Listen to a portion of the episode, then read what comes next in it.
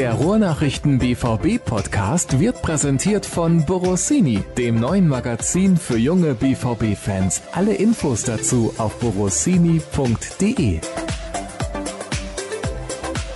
Oh, es ist unfassbar heiß. Ich habe, glaube ich, letzte Woche schon gemeckert, dass es so heiß war. Ich weiß gar nicht, ob du in die Folge mit der Krampe reingehört hast, Tobi. Du bist ja gerade in der Schweiz.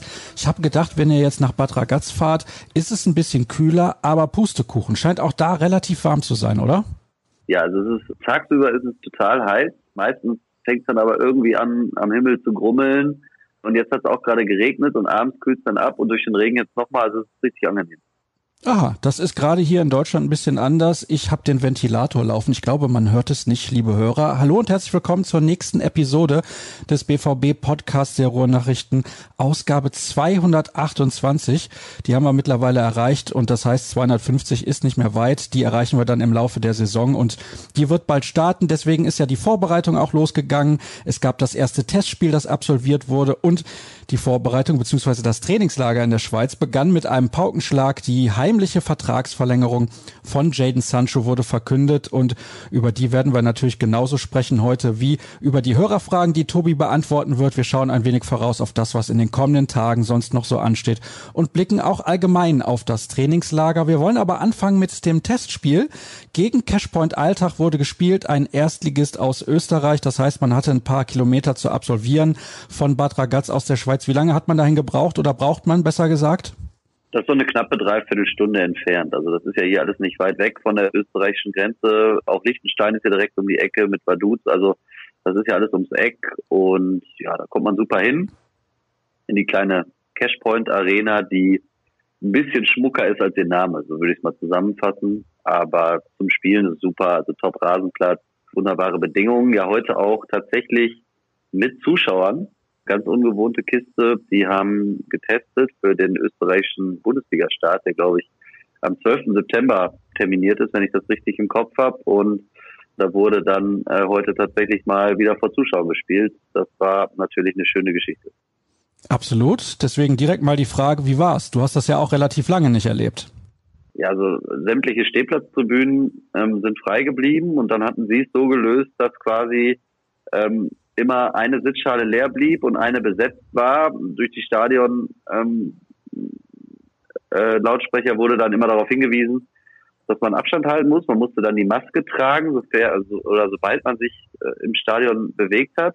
Man durfte nur an den Gastronomieständen ähm, zum Verzehr äh, die Maske abnehmen und eben, wenn man seinen Sitzplatz eingenommen hatte. Das durfte nicht äh, gestanden werden. Und insofern, ja, war das, glaube ich, ähm, ein ganz guter Test. Ob das jetzt immer ähm, mit diesen 1,50 Meter geklappt hat, das äh, sollen andere beurteilen. Ich möchte es um Gottes Willen nicht kaputt reden. Ob das schon zu 100 Prozent ausgefallen ist, das Konzept, das wage ich mal zu bezweifeln. Aber unterm Strich ähm, haben sich, äh, glaube ich, die Leute gefreut, dass sie wieder Fußball im Stadion gucken konnten, haben sich, haben sich ordentlich ähm, verhalten. Ich weiß jetzt gar nicht genau, wie die Regeln sind. Es gab auch so einen kleinen ähm, BVB Fanblock, da wurde dann zwischendurch auch schon mal fleißig gesungen, ähm, wer wird deutscher Meister, BVB Borussia. Das Ergebnis war ja entsprechend 6-0 ist ausgegangen, das Spiel, das kann man glaube ich vorwegnehmen. Oder werden die meisten wissen. Und insofern war es auf jeden Fall deutlich schöner als Reporter im Stadion zu sein, mit Zuschauern, auch wenn es eben nur ein bisschen mehr als 1000 waren. Du hast es eben angesprochen, das Stadion ist nicht ganz so schmucke, wie der Name es vermuten lässt. Weißt du, wie das Stadion früher hieß? Da muss ich tatsächlich passen. Also seitdem ich mit dem BVB nach Bad Ragaz reise, äh, ist es immer schon die Cashpoint Arena gewesen, wenn ich mich richtig erinnere. Früher hieß es Schnabelholz. Ich glaube, das würde ein bisschen besser passen. Schnabelholz ist super. Also finde ich jetzt total super. Finde ich richtig klasse. Aber ja, Cashpoint Arena in der Typico Bundesliga in Österreich. Die Zeiten sind so, wie sie sind. Ja, da hatten wir ja schon ganz andere Namen in der österreichischen Liga. Also, wir wollen uns nicht allzu lange damit aufhalten, sondern ein bisschen konkreter natürlich auch schauen auf dieses Testspiel. Du hast es gerade schon gesagt. Es gab einen lockeren 6 zu 0 Erfolg für Borussia Dortmund. Insbesondere die erste Halbzeit war sehr zufriedenstellend aus Sicht von Lucien Favre. Der hatte auch relativ viel Lob übrig für die Akteure. Das war ja eher so eine junge Formation auf dem Platz. Ja, auf jeden Fall. Also da haben vorne drin Erling Haaland gespielt. Giovanni Reina dahinter. Überhaupt war interessant, dass Lucien Favre beide Hälften, ähm, also er hat zur Pause komplett durchgewechselt und er hat in beiden Hälften auf das 4-2-3-1-System zurückgegriffen, mit dem er ja auch in der vergangenen Saison gestartet ist und auch in seinem ersten Jahr überwiegend hat spielen lassen. Wie gesagt, Gio, äh, Gio Reyna habe ich angesprochen, der hat auch wieder ein extra Lob bekommen von Lucien Favre, hat auch ein gutes Spiel gemacht. Äh, Jude Bellingham hat debütiert in der ersten Hälfte auf der Doppelsechs neben Thomas Delaney und ja, da war schon ganz, ganz viel Spielfreude dabei. Also muss man sagen, die hätten äh, schon zur Pause mindestens 5-6-0 führen können, Schrägstrich müssen. Und auch nach der Pause war es okay, aber es war tatsächlich nicht, nicht so überzeugend wie, wie vor der Halbzeit. Aber unterm Strich war es, war es wirklich ein sehr guter erster Test. Jetzt darf man das natürlich nicht so hochhängen, bei allem Respekt auch vor dem SDR Alltag, aber das ist natürlich jetzt nicht, nicht die Messlatte, die es für Borussia Dortmund am Ende zu äh, überqueren gilt. Es war aber trotzdem ein sehr, sehr ordentlicher erster Test bei wirklich da noch sehr, sehr warmen Temperaturen. War da trotzdem Lauffreude sehbar oder erkennbar. Es war definitiv Spielfreude erkennbar und das hat Spaß gemacht zuzugucken. Lass uns über eine spezielle Szene nochmal sprechen. Ich glaube, da kommen wir nicht dran vorbei. Emanuel Ferrei. Dem wird das, glaube ich, ewig hinterherlaufen. Was denkst du? Ja, haben wir tatsächlich eben auf der Rückfahrt auch drüber gesprochen. Tut dann dann einfach in dem Moment wirklich unheimlich leid für den Jungen. Zumindest ging es mir so. Der hat eine, auch eine gute Leistung gebracht, hat super mitkombiniert in der Mannschaft, hat auch einen ganz tollen Pass gespielt vor dem Elfmeter, der dann zum 2 zu 0 führte. Aber er hatte dann eben diese eine Riesenchance, als sich Erling Haaland für den tollen Pass vor dem 2-0 revanchieren wollte und vor dem Tor nochmal quergelegt hat. Der kam jetzt nicht ganz sauber, aber er musste schon rein, der Ball, und den hat er dann äh, links am leeren Tor vorbeigeschoben aus kurzer Distanz. Das war so ein ganz bisschen, habe ich mich direkt erinnert, gefühlt an diese Szene von Jakob Laschikowski damals in Freiburg.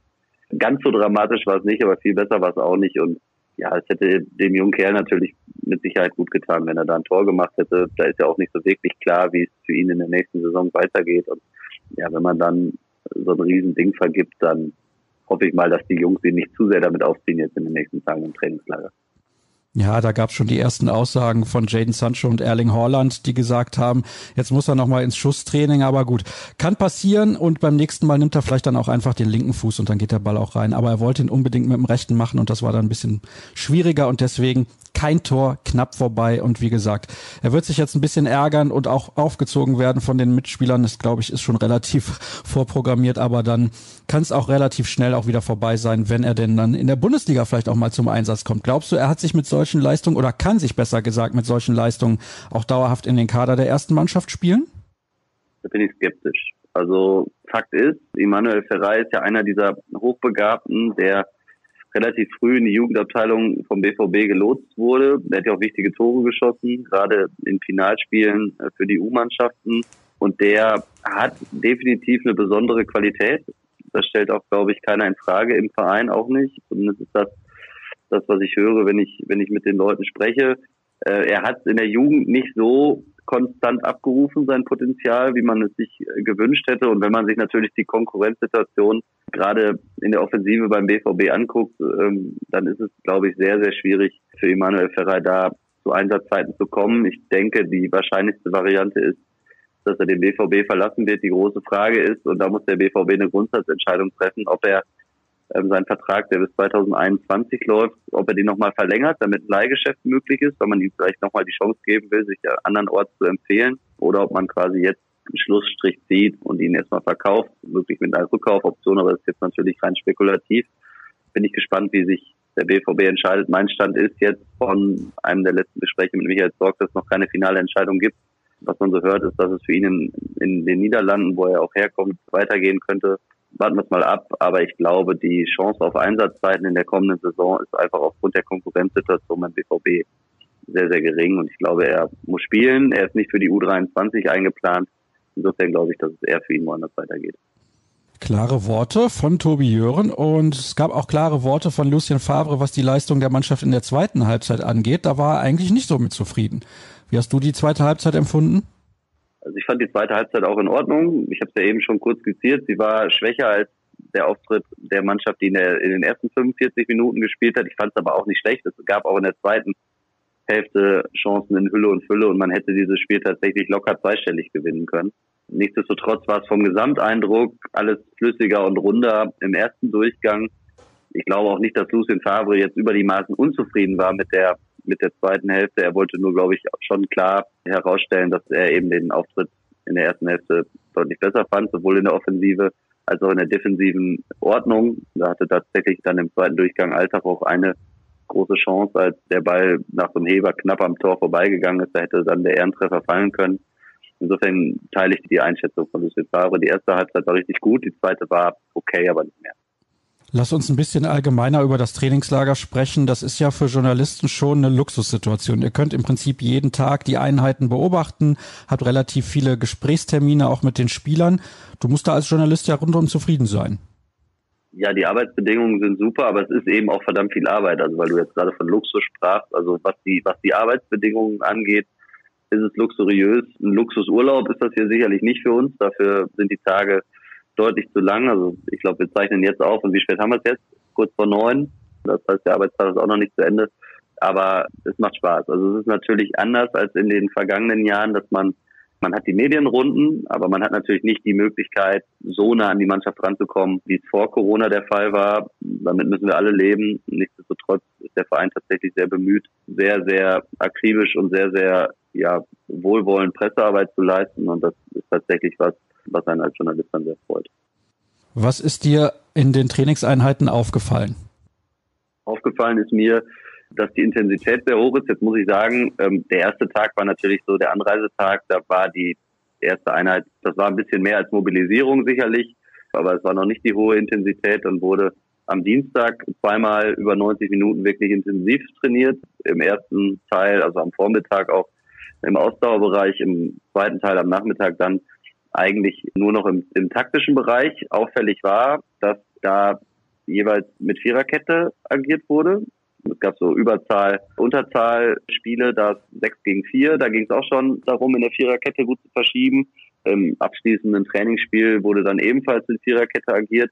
Und es hat sich eben auch jetzt im ersten Testspiel gezeigt, dass Lucien Favre wieder auf 4-2-3-1 gesetzt hat. Das finde ich erstmal spannend, weil natürlich die Mannschaft sich in der vergangenen Saison mit dieser Dreierkette, Schrägstrich Fünferkette am Ende deutlich, deutlich leichter getan hat und natürlich damals Ashraf Hakimi noch da war, der prädestiniert war für diese offensive rechte Verteidigerposition und Rafael Guerrero, der immer noch da ist, prädestiniert war für die offensive linke Verteidigerposition. Ich denke mal, dass es Lucien Favre darum geht, auch wenn wir ihn jetzt noch nicht persönlich sprechen konnten, da auch nochmal flexibler zu werden, vielleicht einen Plan B zu entwerfen, so dass man, dass man eben in der Lage ist, beide Systeme zu spielen. Aber das war zumindest jetzt sehr auffällig, dass in den ersten Einheiten immer mit Viererkette agiert wurde und wir von der Dreier-, Schrägstrich von der Fünferkette noch nichts gesehen haben. Das ist in der Tat interessant und das wird uns auch weiter beschäftigen in den kommenden Wochen. Aber Lucien Favre und der BVB, sie wollen ja ein wenig flexibler sein und ich glaube, mit den Akteuren, die sie neu dazu bekommen haben, wird das auch so geschehen, beziehungsweise sie werden flexibler agieren können. Sie haben Spieler, die auf mehreren Positionen einsetzbar sind. Lass uns ein wenig noch über ein, zwei Namen sprechen, die zum ersten Mal ein Trainingslager von Borussia Dortmund mitmachen. Zum einen Jude Bellingham, der hat auch in diesen ersten 45 Minuten gegen Alltag wirklich schon angedeutet, zu was er in der Lage sein könnte. Ja, es war ein sehr gelungenes Debüt. Er hat hinterher nach dem Spiel großes Lob bekommen von Lucien Favre. Nur vielleicht zur Einordnung. Also wir haben dann Stimmen von Lucien Favre übermittelt bekommen vom Verein, aber wir konnten ihn eben nicht persönlich sprechen und unsere eigenen Fragen stellen. Aber die kamen dann von der Presseabteilung vom BVB. Das heißt, wir hatten jetzt keinen Einfluss, aber es ist ja besser als nichts. Und da gab es definitiv ein Sonderlob für Jude Bellingham. Der hat auch tatsächlich einen guten Eindruck hinterlassen. Sehr lauffreudig, sehr selbstbewusst. Was aufgefallen ist, dass er auch schon gesucht worden ist von den Mitspielern. Also auch in komplizierten Situationen mal angespielt worden ist, hat das meistens gut gelöst. Ich habe schon so den Eindruck, wenn ich jetzt auf die ersten Trainingseinheiten Revue passieren lasse, dass er sich natürlich noch an das höhere Tempo gewöhnen muss. Also aus dem Abstiegskampf der zweiten englischen Liga hin zu Borussia Dortmund. Da ist dann auch der Qualitätssprung im Training nochmal sehr, sehr groß. Aber was man hört, auch aus den Medienrunden von anderen Spielern ist, dass er sich, dass er sich wirklich große Mühe gibt, schnell zu integrieren. Was man aus dem Verein hört, ist, dass er total motiviert ist, schnell die Sprache zu lernen und wohl wirklich ein sehr, sehr gescheiter Kerl ist. Man darf ja nicht vergessen, dass er eben erst 17 Jahre alt ist. Und heute der, der Testspiel-Eindruck über die 45 Minuten, den sollte man nicht so hoch hängen, aber er war auf jeden Fall sehr positiv. Naja, mit 17, da lernt man eine Sprache, glaube ich, noch leichter als mit 25, 30 oder ja, weiß ich nicht, 40 Jahren, das ist ja ganz logisch. Ein weiterer junger Spieler ist Yusufa Mokoko. Der konnte ja in dem Testspiel nicht mitwirken, also er muss wirklich erst 16 Jahre alt werden, bevor er eingesetzt werden kann, egal ob es ein Pflichtspiel oder ein Testspiel ist, aber auch er hat wohl im Training schon angedeutet, dass er ordentlich Talent mitbringt. Ich meine, das wissen wir ja, aber trotzdem. Ja, auf jeden Fall. Also er hat natürlich, ich glaube, am, jetzt muss ich kurz die Tage zusammenkriegen. Das ist ja manchmal gar nicht so einfach. Ich will nicht sagen im Urlaub, aber wenn man dann hier so eine ganze Woche ist, beziehungsweise neun Tage, äh, dann weiß man manchmal nicht, welcher Wochentag ist. Aber ich glaube, es war am Dienstag, dass Erling Haaland uns zur Verfügung stand zum Mediengespräch und nun ist Erling Haaland ja auch kein ganz normaler O-Tongeber. Es ist immer äh, spannend, mit ihm, mit ihm zu sprechen und er sagte dann mit so einem verschmitzten Grinsen, er möchte jetzt natürlich nicht irgendwie den Druck erhöhen, aber er hätte noch nie so einen guten 15-Jährigen gesehen und Mukoko sei auch viel, viel besser als Haaland mit 15 gewesen ist und der ist ja nun selber noch jung und früh durchgestartet und es ist tatsächlich so, dass man wenn man Mukoko beobachtet und ich habe mir natürlich mal die Zeit genommen, beim Training genauer hinzugucken. Der spielt schon mit einem sehr bemerkenswerten Selbstverständnis als 15-Jähriger bei den ganz Großen mit. Das fällt auf, hat auch schon das eine oder andere Törchen erzielt im, im Abschlussspiel dann. Nach dem Training gab es dann noch so ein bisschen Schusstraining für die Offensivabteilung. Eddie Terzic, der Co-Trainer, hat ein paar Flanken geschlagen. Mokoko hat noch häufig gezögert, mal auf den Kopfball vielleicht anzusetzen. Da gab es dann auch durchaus mal den Hinweis von Terzic, aber er hat eben auch ein paar Flankenbälle Volley direkt verwandelt, wo man sich schon dachte, yo, also das ist schon, da ist schon viel Qualität und nun sollte man wirklich vorsichtig sein, was die Erwartungshaltung angeht, aber auch da sind die ersten Eindrücke sehr, sehr positiv und das ist auch das, was man sowohl hört, wenn man wenn man bei den Verantwortlichen nachfragt, wenn man so ein bisschen im Umfeld vom BVB nachfragt und das, was eben auch die Spieler jetzt erstmal in den, in den Medienrunden, die schon stattgefunden haben, wiedergeben. Dann lass uns jetzt endlich zum Thema der Woche kommen. Ich glaube, die Hörer warten schon ungeduldig darauf. Jaden Sancho hat im vergangenen Jahr heimlich, still und leise seinen Vertrag um ein Jahr verlängert. Das hat Borussia Dortmund in eine völlig andere Situation gebracht, was die Verhandlungen auch mit Manchester United angeht. Und es gab eine Deadline, die war am vergangenen Montag. Und dann stellt sich Michael Zorg vor die Presse und sagt so mit einem suffisanten Lächeln, ach ja, der Jaden hat ja um ein Jahr verlängert und der bleibt jetzt hier. Wie hast du das aufgenommen? Ja, das war tatsächlich für alle eine Überraschung. Also es sind ja durchaus ein paar Journalisten hier mit in die Schweiz gereist und das hatte tatsächlich keiner auf dem Schirm. Also das ist komplett intern geblieben. Das überrascht mich, dass das nie durchgesickert ist.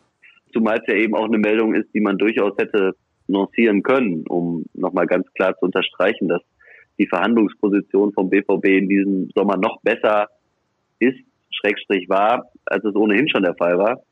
Und insofern ja, kann man da, glaube ich, Michael Zorg nur zu gratulieren, dass der WVB-Sportdirektor da ähm, mal wieder seine Hausaufgaben sehr frühzeitig und in, ich sag mal, Strebermanier hervorragend erledigt hat, weil das ist natürlich dann schon eine klare Ansage auch an sämtliche Interessenten in Fußball Europa, dass James Sancho erstens diesen Sommer nicht wechseln wird und zweitens, wenn er es im nächsten Sommer tun soll, immer noch richtig teuer ist. Also da kann man dem BVB am Ende dann nur zu beglückwünschen und der Eindruck, den James Sancho hinterlässt, weil das ja noch so ein bisschen vielleicht das Fragezeichen in der ganzen Geschichte ist, ist, dass er genau die Situation, so wie sie ist, auch auch akzeptiert, sich damit zufrieden gibt und so wie er heute gespielt hat, hatte man nicht den Eindruck, dass er dem nicht zustande gekommenen Wechsel zu Manchester United in irgendeiner Form über die Maßen hinterher trauert. Das war das war richtig gut. Michael Zorc hat auch gesagt, es ist klar besprochen mit dem Spieler, mit dem Berater. Es wird akzeptiert und es wird auch verstanden. Und mein persönlicher Eindruck ist auch einfach der, dass der BVB in diesem Fall sehr, sehr fair gehandelt hat. Also es gab einen Preis und es gab ein Datum und Manchester United hatte den Ball vor sich liegen und die Frage ist, was machen sie damit? Und sie waren dann nicht in der Lage, diese 120 Millionen aufzubringen. Das mag für Jaden Sancho bitter sein, aber es ist fair und am Ende muss der Spieler, glaube ich, in dem Fall tatsächlich nicht, nicht böse sein auf den BVB, sondern wenn dann enttäuscht, dass Manchester United nicht in der Lage war, das Geld zu bezahlen, weil natürlich ist das ganz, ganz viel Geld und in Corona-Zeiten ist es noch schwieriger, es aufzutreiben. Aber es ist für einen Spieler seiner Qualität und wenn man jetzt weiß, der Vertrag läuft bis 2023, ein angemessener Preis. Und dann lag es eben an Manchester United und deswegen ist der Wechsel nicht zustande gekommen. Du hast jetzt gerade das Wort bitter in den Mund genommen. Bitter ist es für Jaden Sancho, hast du gesagt, aber bitter ist es vor allem natürlich für Manchester United, denn die Frage ist ja, werden sie sich in der nächsten Saison wieder für die Champions League qualifizieren? Das war lange ein großer Diskussionsgrund oder ein wichtiger Aspekt, sagen wir mal, warum Manchester eventuell, also United, nicht City, für Sancho interessant ist oder eben auch nicht. Spielen sie nur Europa League, überlegt sich Sancho die ganze Sache nochmal. Und das könnte in der kommenden Saison ja durchaus der Fall sein, dass sie sich nicht für die Champions League qualifizieren. Also kann es durchaus passieren, dass so ein Wechsel überhaupt nie zustande kommt. Vielleicht geht Sancho dann irgendwo anders hin.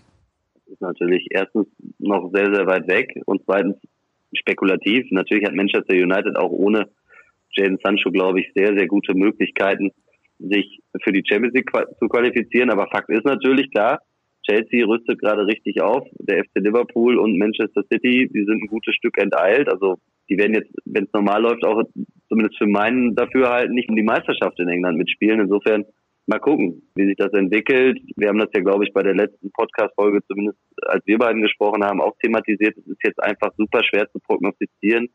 Wie entwickelt sich die Corona-Situation? Wie entwickelt sich im Zuge dessen auch der Transfermarkt? Wie viel Geld ist im nächsten Sommer wieder im Umlauf? Wie viel Investitionsbereitschaft ist möglich und da?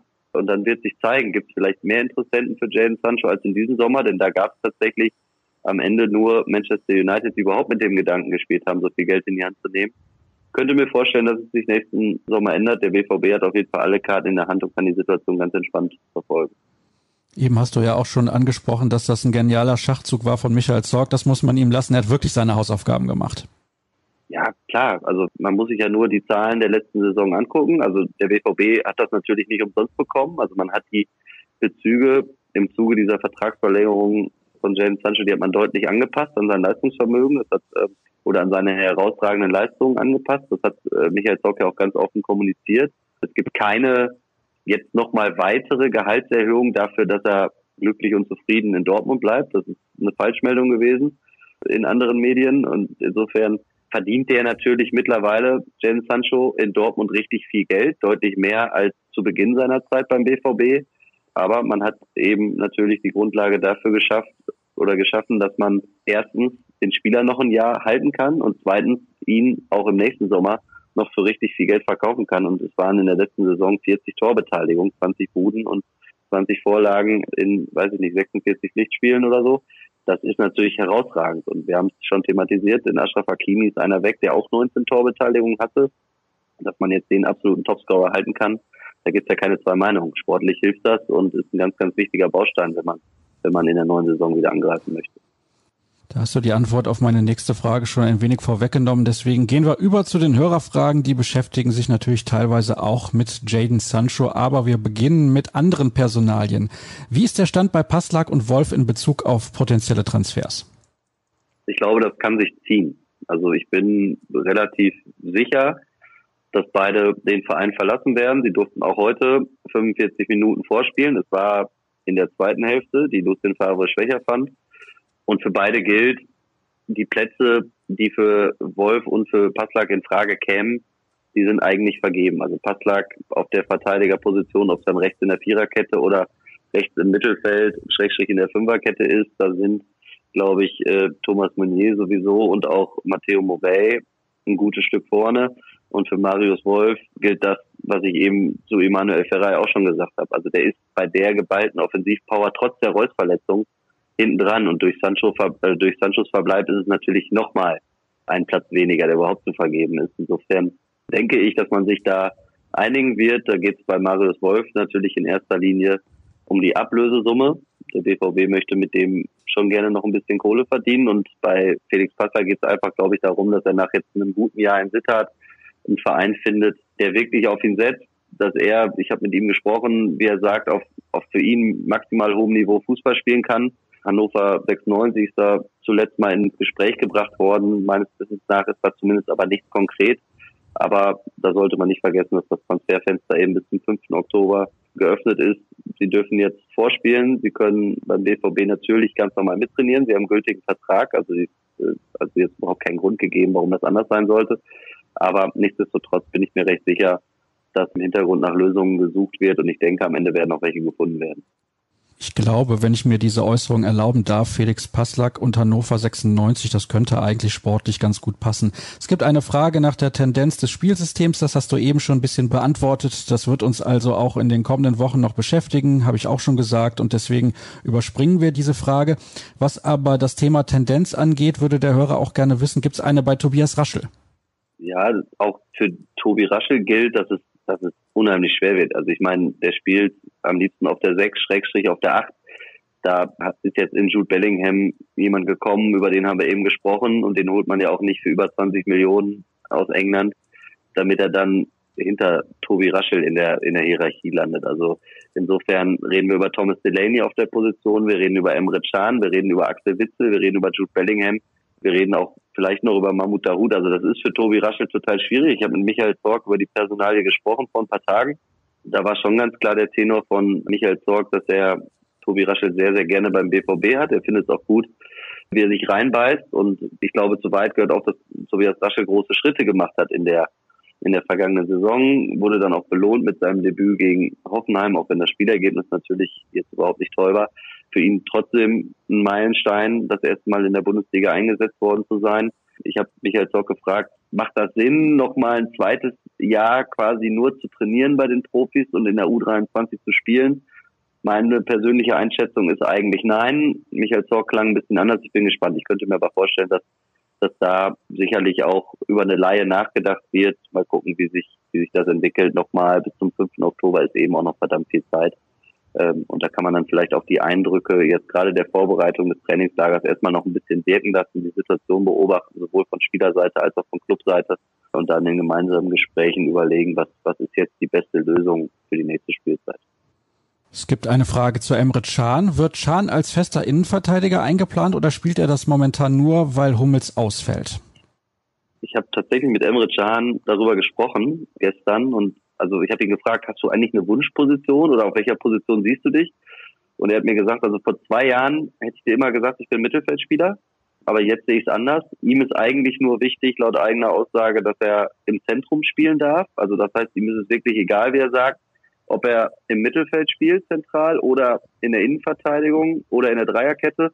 Was er nicht mehr möchte, ist auf irgendeiner Außenposition spielen. Weder im Mittelfeld noch als Außenverteidiger. Und das klang sehr glaubwürdig. Ich glaube, dass seine Vielseitigkeit natürlich sehr, sehr wertvoll ist für den BVB, weil wir darüber gesprochen haben. Auf der sechster Position gibt es viele Möglichkeiten. Julian Brandt habe ich eben vielleicht so ein bisschen vergessen. Wenn man jetzt was Offensives sucht, kann man den da ja auch noch laufen lassen. Und dann hat man tatsächlich, glaube ich, die Möglichkeit, Emre Can beliebig hin und her zu schieben, ohne in irgendeiner Form Bauchschmerzen haben zu müssen. Und ich glaube, dass das Trumpf werden kann, weil natürlich vielleicht Lukas Piszek nicht alle Spiele machen wird auf der Position in der Dreierkette. Ich glaube, wenn es eine Viererkette werden sollte, dann ist es vielleicht für Piszczek, der heute tatsächlich auch Innenverteidiger gespielt hat, noch ein bisschen schwieriger zu lösen. Aber ich glaube, eine ganz fest vorgesehene Position, die gibt es jetzt noch nicht für Mutschan, um die Frage des Hörers natürlich auch noch konkret zu beantworten. Sehr gut, schön, dass du da noch die Kurve bekommen hast. Es gibt eine Frage zum Champions League Trikot, wann das vorgestellt wird, das weiß ich nicht. Die Bilanzpressekonferenz, da wird auch nachgefragt, findet am kommenden Montag statt, am 17. August und da werden wir natürlich dann nächste Woche im Podcast auch drüber sprechen. Der Kollege Jürgen Kors wird dann dort zur Pressekonferenz fahren und nächste Woche, wie gesagt, dann mit uns wahrscheinlich auch darüber ein bisschen ausführlicher plaudern. Was gibt's noch für Fragen? Ich fand es in der letzten Ausgabe interessant, wie final Dirk Krampe gesagt hat, dass der BVB auch nach der Deadline noch mit Manchester United verhandeln wird. Nun gilt das laut Zorg nicht mehr. Waren die Informationen falsch oder warum hat er eine solche Aussage getätigt? Jetzt ist Dirk natürlich nicht mit dabei hier im Podcast heute, denn sonst wäre er schon wieder mit dabei und da hatten wir einfach keine Lust drauf. Haben wir gesagt, lieber ein bisschen Abwechslung, deswegen der Kollege Tobi Jörn. Ja, so ist das manchmal mit den Informationen. Wenn eben nichts nach außen dringt, ist das vom Verein auch gut gemacht, muss man auch mal sagen. Ja, was heißt nicht nach außen gedreht? Also wir wussten von der Deadline, ich habe die auch ernst genommen, ich bin mir auch sicher, Dirk hat die ernst genommen, die Absolutheit, in der Michael Zorg dann am Montag verkündet hat, dass es keinerlei Szenario mehr gibt, das dafür sorgen könnte, dass Jaden Sancho den ähm, Verein verlässt.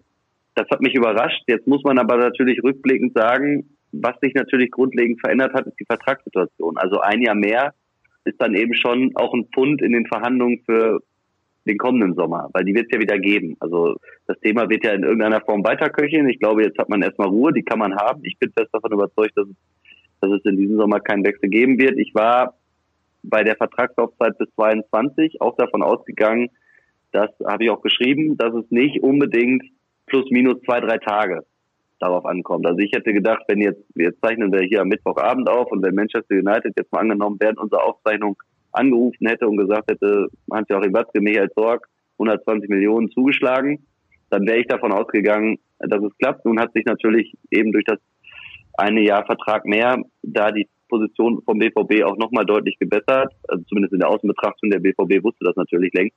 Insofern, ja, müssen wir zugeben, dass wir das nicht wussten. Was uns ein bisschen tröstet, ist, dass es alle anderen auch nicht wissen. Es gibt noch eine Frage zu Emanuel Ferrei. Da haben wir aber auch eben schon zu Beginn der Sendung drüber gesprochen.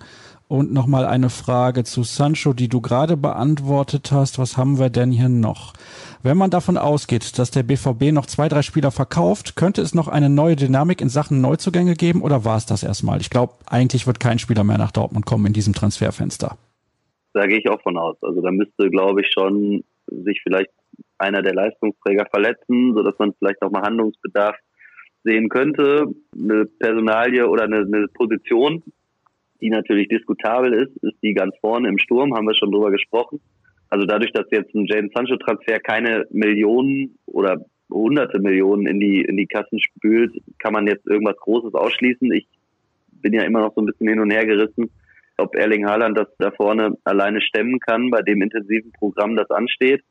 Jetzt muss ich allerdings auch zugeben, dass die ersten Eindrücke von Yusufa Mokoko so positiv sind, dass ich zunehmend die Fantasie entwickle, dass er tatsächlich dann ab November, wenn er 16 wird und wenn er eben laut der Statuten auch Bundesliga spielen kann, tatsächlich vielleicht zu Einsatzzeiten kommt. Man muss da einfach unheimlich vorsichtig sein. Also es ist noch weit hin und natürlich ist der Sprung in die Bundesliga einfach riesig. Es gibt ja eben aber jetzt auch durch den Sancho-Verbleib die Möglichkeit, dann auch mit zwei Spitzen zu spielen, ob das dann Haaland Sancho mal ist oder eben, wenn Haaland mal eine Pause braucht, vor allen Dingen Sancho zusammen mit Torgan Hazard. Also Möglichkeiten sind da und, und mein Gefühl sagt mir auch, dass da nichts mehr passieren wird, weil es aber auch tatsächlich darum geht, erstmal Geld einzunehmen. Also man hat eben im letzten Winter, das darf keiner vergessen, vor Corona mit Erling Haaland und mit Emre Can zwei teure Transfers getätigt. Natürlich hat man Julian Weigel und Paco Alcázar verkauft, aber beim Gehalt, bei den Gehaltskosten hat man ordentlich draufgepackt. Und jetzt hat man natürlich für Jude Bellingham auch nochmal richtig viel Geld ausgegeben. Und da ist jetzt, glaube ich, tatsächlich erstmal Ende. Und äh, da ist dann auch eben nicht mehr viel in der Kasse. Wir haben es thematisiert, 45 Millionen Verlust im vergangenen Geschäftsjahr bis 30. Juni. Seit 1. Juli läuft das neue Geschäftsjahr. Das wird eher schlimmer als besser. Insofern ähm, ist da jetzt, glaube ich, tatsächlich auch der Geldhand zugedreht. Und ich denke nicht, dass noch viel passieren wird, außer das eine oder andere auf der Abgangsseite. Wie ist der Fitnesszustand der Spieler? Wer muss aktuell kürzer treten? Wer kommt bald zurück? Mats Hummels und Mahmoud Dahoud, die absolvieren Teile des Mannschaftstrainings, beziehungsweise Mats Hummels noch nicht wieder, der trainiert nur individuell, der soll jetzt bald wieder Teile des Mannschaftstrainings hier in Bad Ragaz noch absolvieren. Er hat in der Medienrunde mit uns gesprochen, hat gesagt, er ist wirklich top im Plan, er kann alles das machen, was er machen sollte und ist guter Dinge, dass er eben hier in der Schweiz noch einsteigt. Mahmoud Dahoud, der absolviert schon wieder Teile des Mannschaftstrainings. Wenn es dann an die ganz intensiven Sachen geht, auch so richtig in Sachen Zweikämpfe, dann geht er wieder raus und macht noch ein bisschen was für sich, weil er da, glaube ich, seinem Knie noch ein bisschen Schonfrist einräumen möchte. Und ansonsten sind tatsächlich alle voll dabei. Jude Bellingham, da muss man das, glaube ich, ein bisschen differenziert betrachten. Der hat ja heute gespielt, also der ist fit. Aber der hat natürlich bis weit in den Juli in England noch Championship gespielt, hatte dann eine Woche in Anführungsstrichen, sag ich mal, Urlaub, was jetzt sicherlich auch kein Urlaub war, weil der Umzug nach Deutschland anstand. Man hat nach einer Wohnung gesucht, man ist nach Deutschland gekommen. Das war jetzt sicherlich auch dann keine Erholungswoche. Da sind die, die Verantwortlichen schon sehr darauf bedacht und eben auch die Physios, die Belastung bestmöglich zu steuern und zu dosieren. Insofern bis jetzt muss man sagen, alles super. Mit dem Wermutstropfen, dass natürlich Marcel Schmelzer und Marco Reus in Dortmund geblieben sind und da individuell an ihrem Comeback arbeiten. Und das ist ja bei beiden noch ungewiss, wann es da wieder soweit sein kann. Was haltet ihr vom Verhalten der englischen Presse beziehungsweise von vielen Fans von Manchester United auf Social Media zum Thema Sancho? Na gut, Social Media ist Social Media, aber die Reaktionen sind schon heftig.